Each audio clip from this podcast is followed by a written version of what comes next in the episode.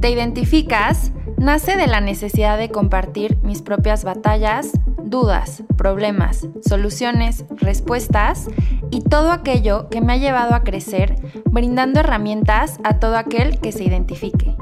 Me llamo Paola Parker, soy psicóloga clínica, especialista en conducta alimentaria, pero también soy una persona recuperada y fabulosa.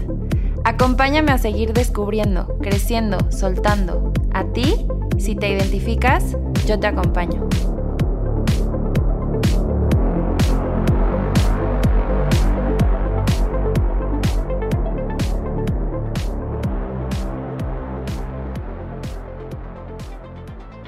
Bienvenidas y bienvenidos a este espacio que es para ti. Hoy en este jueves de Te Identificas te quiero platicar desde el principio para que estés preparado que he decidido tomar un pequeño, si va a ser pequeño, pero un pequeño break del podcast porque me he sentido muy, muy saturada eh, y entre trabajo y estudios y quiero darme un tiempo para mí. Creo que mientras mejor esté yo también es cuando más te puedo aportar. Y te lo platico porque este espacio se trata de eso. Probablemente tú te sientas igual, o sea, creo que esta de fatiga, fatiga de pandemia nos ha pegado a todos. Es cansado estar todo el día frente a la computadora, no tener como tanto contacto con personas o contacto social y eso claro que va a afectar y, de diferentes maneras y, a cada quien de diferente forma. Pero, pero bueno, voy a tomar un pequeñito break de este espacio para descansar, para dedicarme también a mí y no sentirme tan saturada y regresar con ideas mucho más creativas y mucho más eh, inspiradas y que te pueda aportar mucho más, porque este espacio es tuyo. Entonces, dicho eso, eh, estaba pensando mucho de qué hablar en este episodio porque pues quiero dejarte reflexiones importantes y pues bueno, a lo que voy a hablar es algo que me he estado rondando mm, mucho tiempo desde que desde antes que yo empecé a, ejercer como profesional de la salud, cuando yo empecé a acercarme a profesionales de la salud, y es cuando lo que creo que me va a sanar me enferma. Y creo que así voy a nombrar este episodio. Por lo general yo soy más espontánea, antes era súper estructuradita y llevaba todo mi guion y he aprendido a hacerlo más, a compartirles más lo que me salga del corazón, ¿no? O sea, sí tengo como mis ideas de lo que quiero compartir, pero, lo hago de manera más espontánea. Y bueno, creo que este episodio así lo voy a llamar. Cuando me acerco, cuando lo que creo que me va a sanar me enferma. Y estoy hablando de profesionales de la salud, incluyo a la psicología, incluso me, me, incluyo porque no es como que eh, pues yo estoy exenta a cometer algunos errores, trato de ser lo más cuidadosa posible, trato de ser lo más ética posible, pero soy humano y, claro que puedo cometer errores y claro que em, pues que no estoy exenta ¿no? De, de, algo, de cometer algún error. ¿Qué pasa cuando mi trastorno de la conducta alimentaria o mi conducta alimentaria de riesgo o mi inseguridad viene después de que yo visito a un consultorio de un doctor, de un nutriólogo, de un psicólogo y que estoy depositando mi confianza y que creo que me va a poder ayudar y lo que hace más bien es instalarme una inseguridad, instalarme un miedo, instalarme una idea de que no estoy bien, de que hay algo mal conmigo, de que tengo que cambiar algo. Me ha pasado incontables veces, o bueno, me pasó incontables veces a lo largo de mi vida, sobre todo con nutriólogos.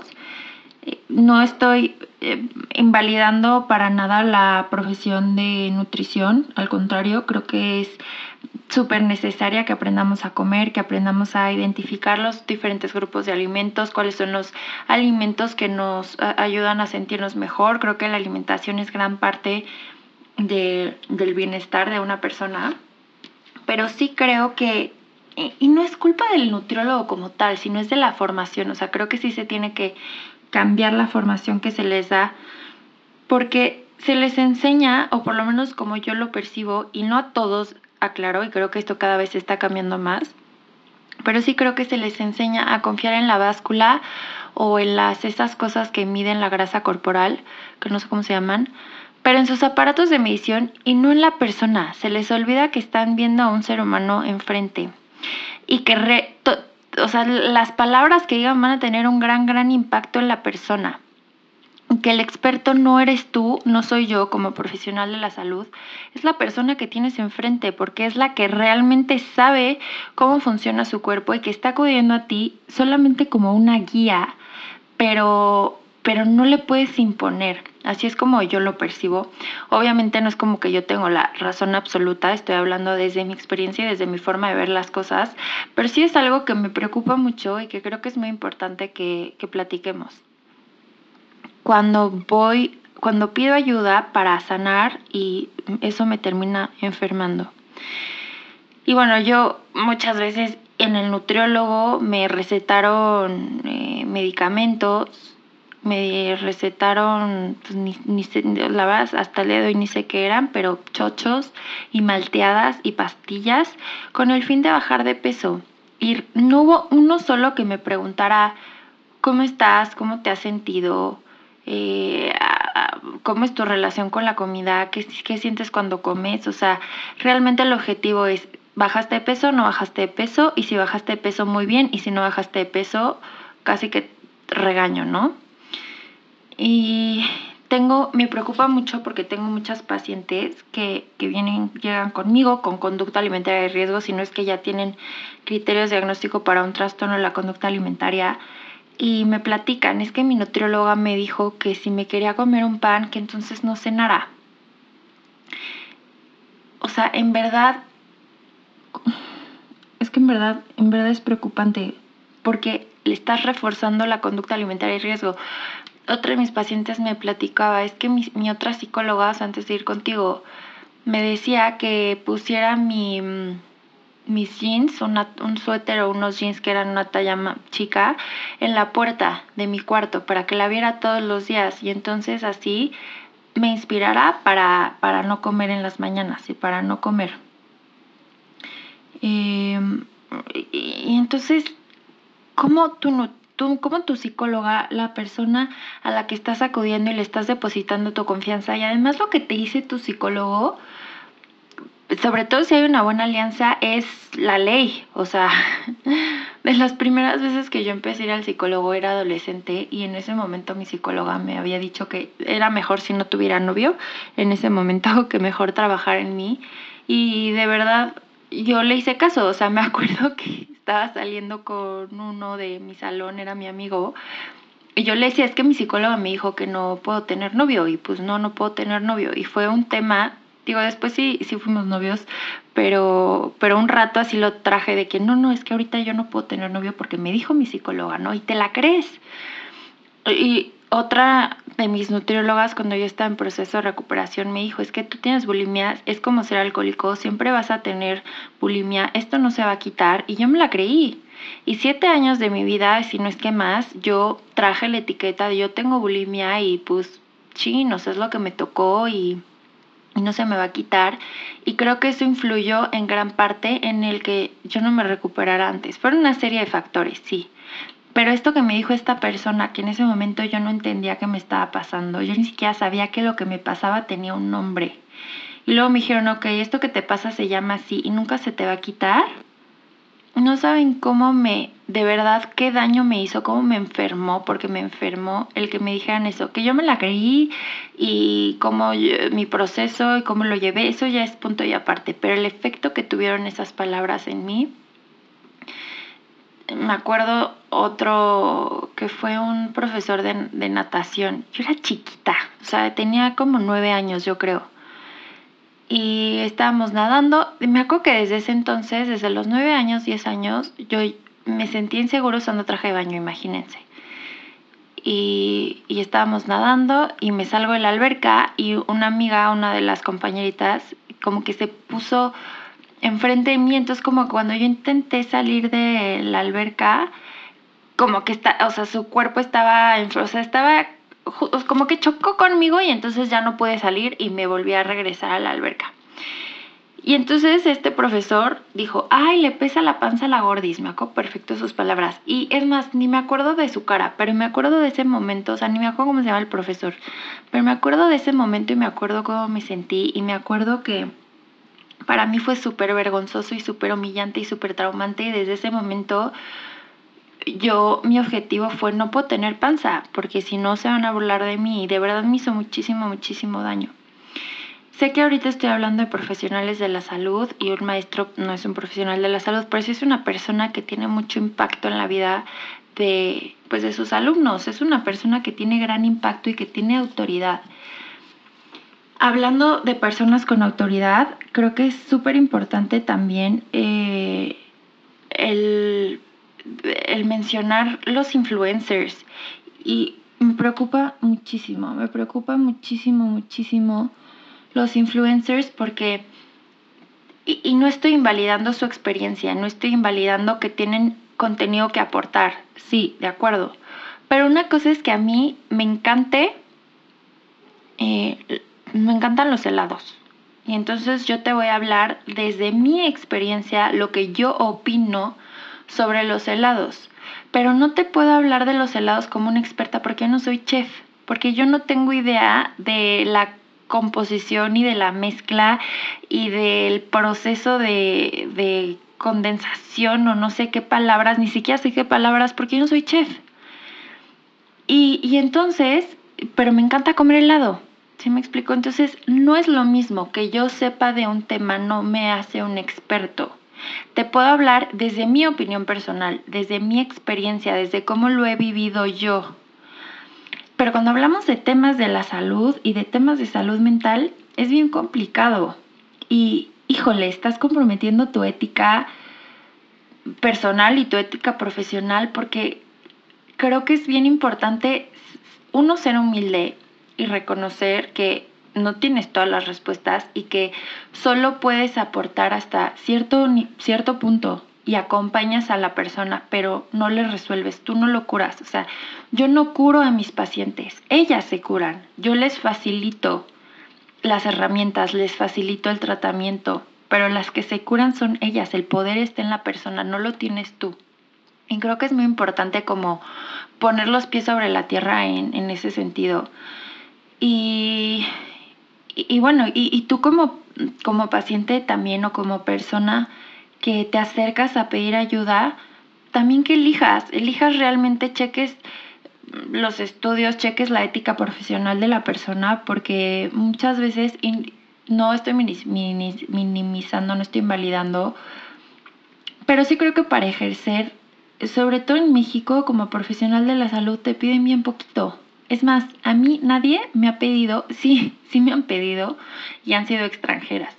Pero en México a mí nadie me ha pedido mi cédula profesional, jamás.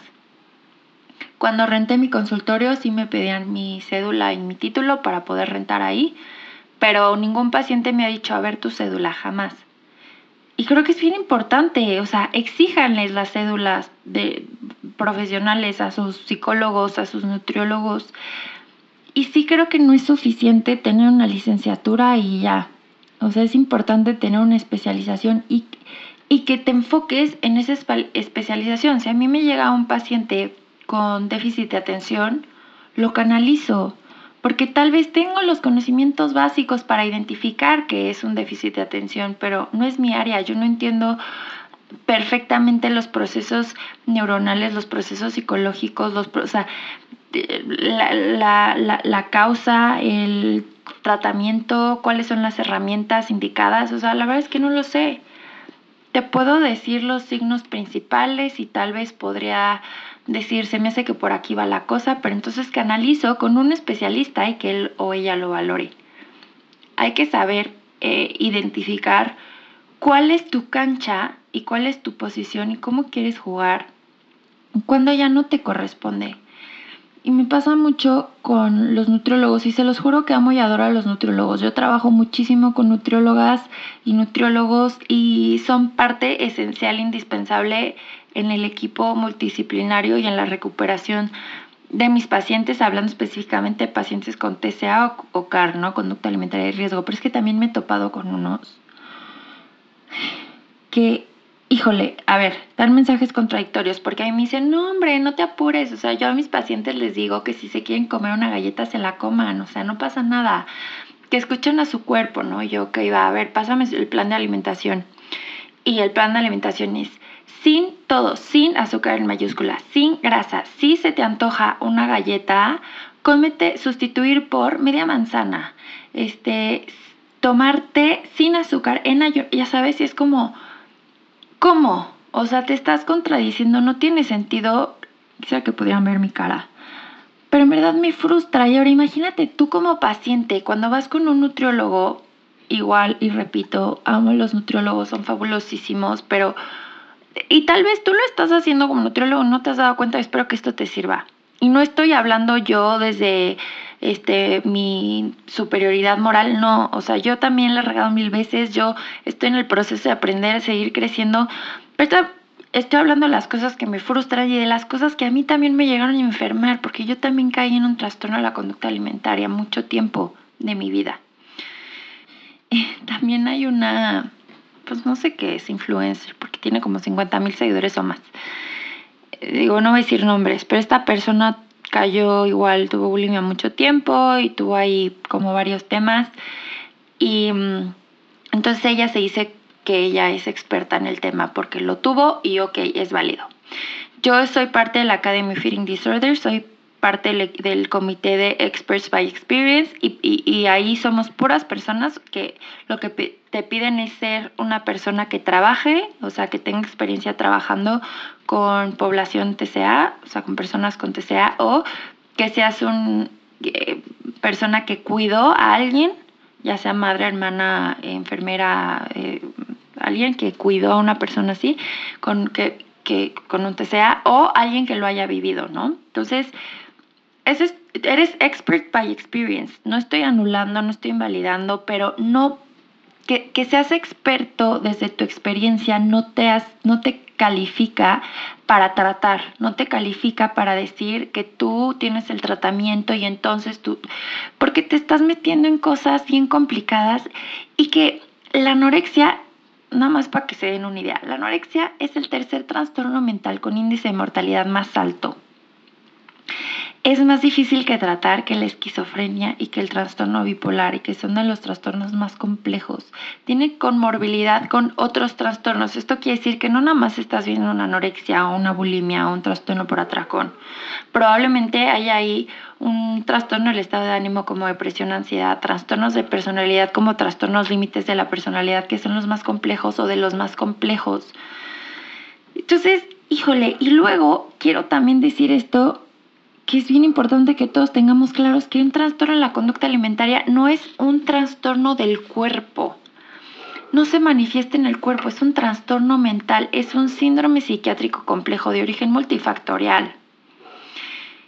Entonces, que a mí me haya dado bulimia en algún momento de mi vida que yo haya tenido bulimia y que haya tenido que ver con circunstancias específicas de mi vida, no me hace experta porque la persona que tengo enfrente y que también tiene bulimia, puede ser que sea simplemente genético, porque la genética tiene un rol súper importante, o puede ser que tenga que ver con la relación con su madre, o te, puede ser que sea un tema de personalidad o de eh, factores sociales, culturales, no lo sabes lo que te haya detonado a ti o lo que te haya desarrollado a ti no tiene que ver con lo que le está pasando al otro. Eso es bien importante. El único experto es la persona que tienes enfrente y hay que aprender a escuchar a esas personas. Y muchos de los síntomas son invisibles. Entonces, ¿cómo te voy a explicar yo o cómo te voy a enseñar lo que me está pasando si no te puedo, si no, si no es mi pierna rota, que te puedo decir, mira, traigo un yeso o sea, la mayoría de los síntomas en un TCA son invisibles. ¿Cómo te explico la voz que tengo en mi cabeza que me está diciendo que no comas, que, que vas a engordar y que entonces mañana ya no vas a hacer ejercicio y que digo que entonces mañana tienes que hacer ejercicio? Y es otra que ya lo he hablado en otros episodios cuando hablo de, de la bulimia no purgativa, que es el trastorno más socialmente aceptado, pero también nutriólogas, también psicólogas, que refuerzan conductas alimentarias de riesgo. O sea, ay, bueno, si te comes esto, entonces haz ejercicio o mañana ya no desayunes. O sea, de verdad, no es posible. O sea, no es posible que, que, que siga habiendo esta desinformación, que sigan habiendo tantos mitos alrededor de un tema tan delicado. Y la verdad es que personas que no están preparadas sin invalidar su profesión. Y yo no digo que no seas buena nutrióloga o que no seas buena psicóloga, pero, pero sí es importante que sepas que, que tratar un TC es bien complejo y que no es cualquier cosa. Que también es muy desgastante, entonces piénsalo también si, si le quieres entrar ahí. No sé quién está escuchando esto, pero si eres nutriólogo, si eres psicólogo, si eres mamá, si eres una persona que tienes, tú estás cursando por un trastorno de la conducta alimentaria, por favor pon atención a quién te acercas, porque, y yo lo he platicado mucho esto con mi mamá, o sea, a veces me da muchísima tristeza. Yo sé que mis papás hicieron lo mejor que pudieron, estaban súper asustados. Yo iba a terapia dos veces a la semana, carísima de París, la psicóloga con la que iba. Y, ahorita lo pienso y digo, qué abuso. O sea, verdad qué abuso porque mis papás tenían miedo, hicieron lo que pensaron que era lo mejor en ese momento. Pero la verdad es que yo no tenía que estar en una terapia psicoanalítica y yo debí de haber ido al psiquiatra mucho antes, porque, porque mi tema, había un tema orgánico o había un factor orgánico genético que no estaban volteando a ver y que a mí nadie me lo, no había manera de que yo lo supiera. Tú estás yendo con el profesional para que te resuelva, para que te apoye. Y, y, hoy viéndolo en retrospectiva, se los juro que me dan ganas de abrazarme y de tomarme de la mano y decir, Pau, ven, no es tan, tan complicado y puedes salir de aquí, pero necesitas las herramientas correctas, necesitas dar los pasos adecuados y necesitas también dejar de hacer esto y esto y esto y esto. Y que eso incluye seguir personas que no me aportan contenido de valor en la vida real y en redes sociales, ¿eh? porque los amigos también hacen mucho daño. Si estás escuchando esto, no es casualidad. Si llegaste hasta aquí, no es casualidad. Por favor, acércate a profesionales que realmente sientas que te ayuden. Algo que a mí me pasaba mucho es que sentía pena, o sea, como que decía, ay, ¿cómo le voy a decir a la nutrióloga que, o cómo le voy a decir al psicólogo? Porque son personas de autoridad y en ese momento tú estás vulnerable y tú te sientes inseguro y entonces no tienes la fuerza yoica suficiente para poder decir, para marcar límites. O sea, si no puedes marcar en tu vida personal, ¿cómo vas a poder marcar límites en tu terapia? Entonces, no tengas miedo, o sea, no tengas miedo de que si algo no te parece, y ojo, no confundir con la resistencia, ¿eh? Porque la resistencia también se da y es parte normal del proceso de terapia, y cuando empiezan a salir cosas que pues estaba más bonito tenerlas en el inconsciente, pero que son necesarias que salgan al consciente para poderlas trabajar, y entonces empiezas a decir, híjole, no, pues hoy es viernes, mejor me voy con mis amigas, ya no necesito terapia, ya me siento bien. No, llegas tarde, esas son resistencias y es otra cosa. Pero me refiero a cuando, cuando ya no te sientes cómoda, cuando algo no te late, cuando la forma de ser de, o cosas que te dicen, comentarios que te dicen de la persona a la que estás buscando por ayuda, mm, pues no, no te cuadra o no te late, escúchate, escucha tu intuición, escucha esa parte tuya sabia que ahorita está muy calladita, pero muy pronto va a volver a ganar voz, va a volver a, a poder expresar fuerte, fuerte y gritar lo que está sintiendo y, y, a no volver a quedarse callado, no volver a quedarse callada. Escucha esa voz. Si eres profesional de la salud, y ojo, y si ser irrespetuosa, pero ser health coach no es ser profesional de la salud. Neta. O sea, yo, y, y, y otra vez, no es que yo soy Paola. No, a ver, yo soy una persona X como tú y como yo, pero me dedico a la salud mental.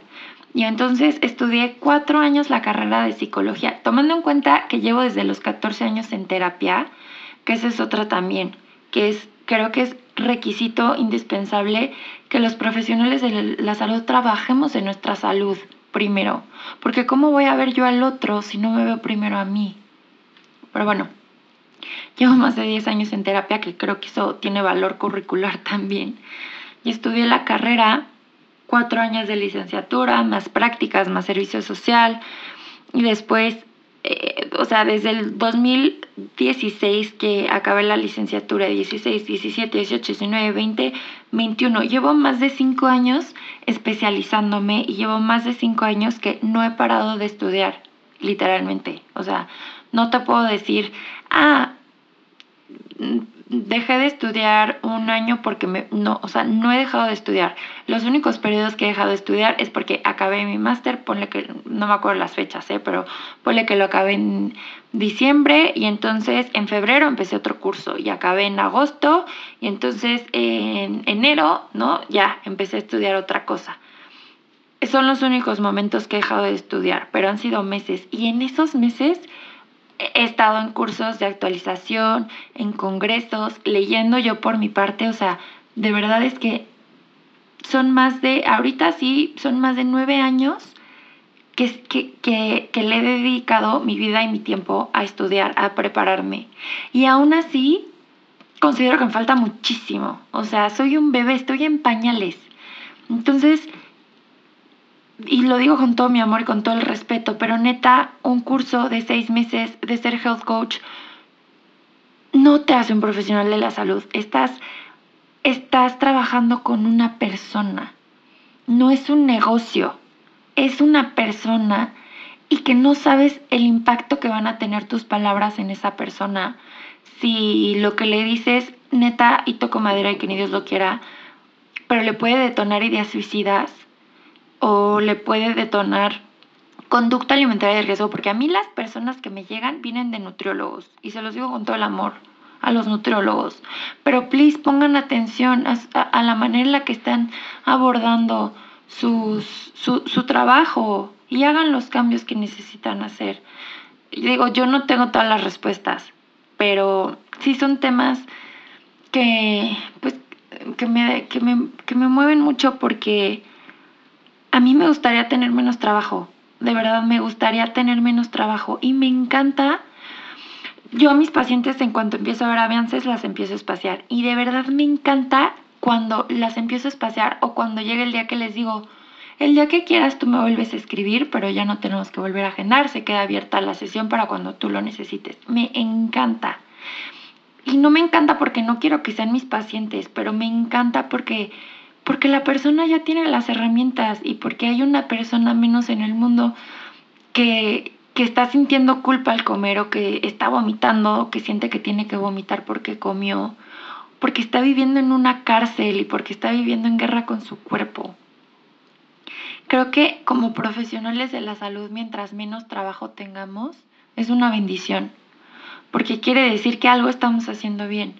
Y creo que es necesario hace poquitito una paciente de primera sesión me preguntó que si creía que estaba mal ir a terapia. Y yo le dije, yo creo que lo que está mal es que no nos enseñan a ir a terapia y que nos esperamos a que estamos tronados para decir, chin, ¿sabes qué? Sí, voy a ir al psicólogo, ya no puedo, estoy desbordada de ansiedad, llevo 10 días sin dormir. Eh, tomo diario y mi esposo ya me corrió de la casa. Pero ¿cómo me voy a acercar a un profesional de la salud? ¿Cómo voy a pedir ayuda?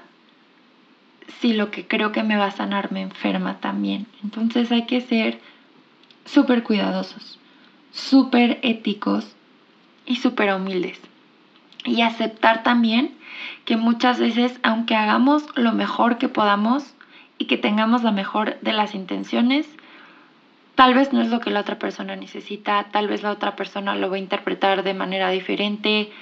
No podemos controlar todo, pero sí podemos hacer nuestro mayor esfuerzo, tener la mayor conciencia y tenemos la responsabilidad de cuidar de nosotros mismos. Por favor, a todos los que estudien nutrición, si tú identificas que tienes un tema con la comida, ve a terapia. Yo creo que el 50% de mis pacientes son estudiantes de nutrición. Y les aplaudo que ellas identifiquen que tienen un tema y antes de atender, al tener pacientes, trabajen sus temas. Y entonces sí puedo atender al otro. Eh, pero como, imagínate que soy una persona que no he trabajado mis propios temas con la comida y luego yo te voy a ir a dar consejos de cómo comer tú, de, de, de nutrición, te voy a hablar a ti de qué hacer. Entonces, se vuelve muy complejo y se vuelve muy peligroso. Yo creo que, que al final, sí ser profesional de la salud puede ser un arma, porque le puedes hacer mucho daño a alguien y hay que ser muy cuidadosos en cómo, pues, cómo manejamos eh, nuestra, pues, nuestras palabras. Al final con eso trabajamos, con nuestras palabras y con la información que damos. Espero que este episodio que a mí me sirvió de desahogo también porque, híjole, es algo con lo que luego... Es que redes sociales sí deberían de poder censurarse, los juro. O sea, debería de haber como un filtro de babosadas y, poder decir, a ver, ¿dónde está tu sustento? Y esto entonces, no. no se puede subir, no sé. TikTok también es otra que... Pero bueno, los adolescentes, los chavos, ahorita ya en señora, los adolescentes obtienen ahorita su información de TikTok y de Instagram. No se van y leen un libro y literatura, no. Entonces, si tú eres un profesional en la salud y usas tus redes sociales, utiliza tus plataformas con responsabilidad. Igual hace poquito me eché un round con una nutrióloga porque subía fotos de antes y después, ¿no? Y de una persona que estaba con más peso y después, ni siquiera sé el peso, pero bueno, una se veía como con un cuerpo más grande y después se veía un cuerpo más delgado y así felicidades a todos que en esta cuarentena y esta pandemia decidieron enfocarse en su salud, wow, aplausos y todos los demás casi que son los gordos que no sirven para nada, ¿no? Y, y, y entonces, imagínate que el mensaje ahí es, no bases tu salud en una foto de antes y después. Eres un ser completo, eres un ser complejo. Y los cuerpos no se ven igual, los cuerpos no son una foto photoshopeada y con filtro. Neta. Tu cuerpo es maravilloso, nuestros cuerpos no son imágenes. Que no te peses lo que, que no te pese lo que peses. Estoy haciendo como un rap de, de nombres de episodios pasados. Estaría bueno. ¿Alguien conoce un rapero y hacemos un rap aquí de y te identificas? Espero que esta información te sirva de alguna manera. Aprende a identificar foquitos rojos y aprende a elegir también es tu vida, es tu salud, eh, sé tu prioridad y aléjate de eso que crees que es sano, pero que en realidad te está haciendo daño. Muchas gracias por escucharme. Nos vemos en espero muy pronto. Este jueves es que va a ser 25 de marzo. El próximo jueves, que hace el primer jueves, que no va a haber episodio. Ah, no, es primero de abril. Pues mi cumpleaños es el 2 de abril.